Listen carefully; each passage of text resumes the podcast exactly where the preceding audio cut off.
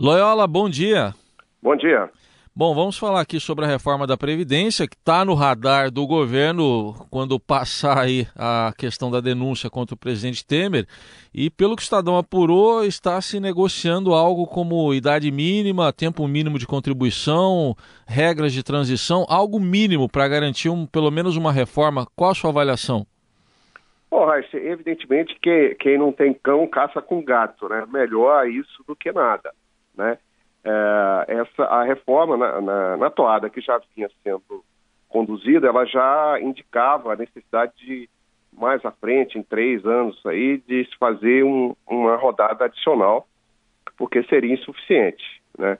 É, com uma reforma mais light, mais, é, mais contida como essa aí, é, que está delineada no Estadão, é, eu acho que essa, é, essa necessidade de uma de, uma, de revisitar o tema na, na próxima legislatura vai ficar mais urgente ainda. De todo modo, Raíssa, acho que é melhor fazer isso do que não fazer nada. Eu acho que é, o ritmo que vai aí em termos de crescimento da despesa da, da Previdência é, vai, em algum momento aí, nos próximos dois anos, inviabilizar o cumprimento da meta de crescimento de gastos e vai ameaçar a própria trajetória aí da dívida pública, né? De repente o, o, o, país pode ficar super endividado e sem condição de, de pagar a sua dívida. Então é urgente a mudança na Previdência. Quanto mais cedo, melhor. Né? Então, vamos dizer assim, não é o ideal, mas é melhor do que nada. Né? É, recentemente reportagens aqui do Estadão, também do jornal Valor, mostraram que é, a, isso já vem comprometendo até gastos do governo na área social, né, Loyola? Está sobrando menos dinheiro até para isso.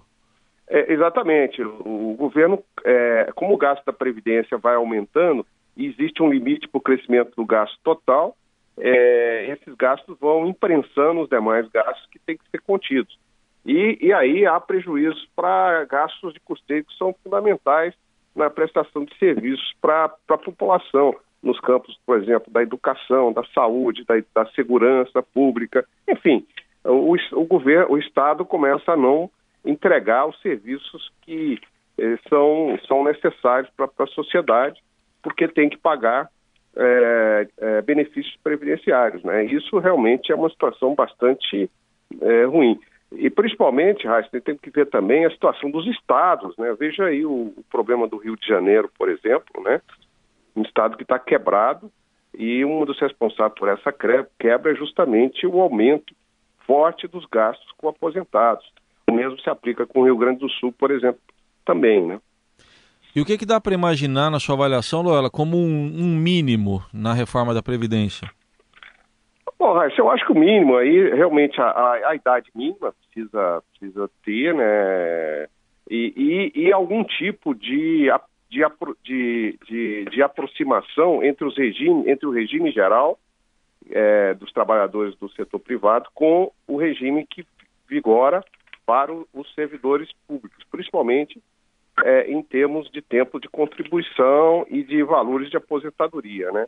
Eu acho que é, é, são, são aí, é, eu acho que por aí que, que vai aí o mínimo mínimo necessário para que haja uh, para que haja uma, uma melhora mais substancial na dinâmica dos gastos com previdência no Brasil, né? E se não for agora até o fim do ano, para o ano que vem complica mais ano eleitoral? Eu acho que o ano, o ano que vem fica mais complicado é, por causa do ano eleitoral, que, que aliás está muito incerto, né, né como é, ninguém sabe bem aí como, como que está o quadro de candidaturas, como é vai ser e tal.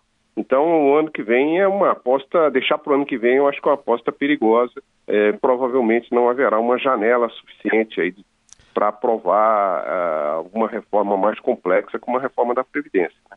Aí está a análise de Gustavo Loyola, que fala de economia segundas e quartas no Jornal Eldorado. Obrigado. Até segunda, Loyola. Até segunda.